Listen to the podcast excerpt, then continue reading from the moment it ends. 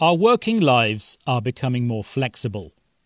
The coronavirus pandemic has made us rethink how and where we work.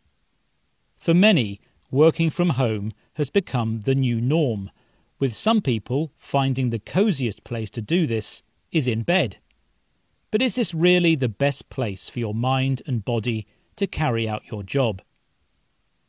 A duvet day used to be an informal way of describing taking a day off sick from work.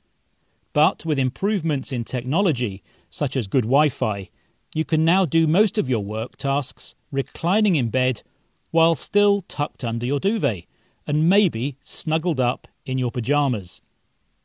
The benefits are obvious no travel time to work, no need to get dressed or even get out of bed unless you want a cup of tea. The trend seems to be growing, but for some, it's not a matter of choice. It might be the only spare space in their home where they can work. According to a BBC online article, this is especially true of young workers. In the UK, workers aged 18 to 34 are the least likely to have a proper desk and chair and are twice as likely to work from bed than older workers. Online retailers have reported a huge increase in people searching for laptop stands and support pillows.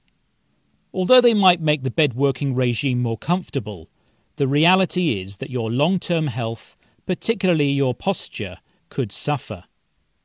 Your neck, back, hips, and more are all strained when you're on a soft surface that encourages you to slump or sprawl. Working from bed can also affect your mental health. Sophie Bostock, founder of The Sleep Scientist, told the BBC if you don't have a good day at work, you start to change your associations with your bed as being about stress, deadlines, an awkward conversation with your boss. Stress, of course, can lead to insomnia.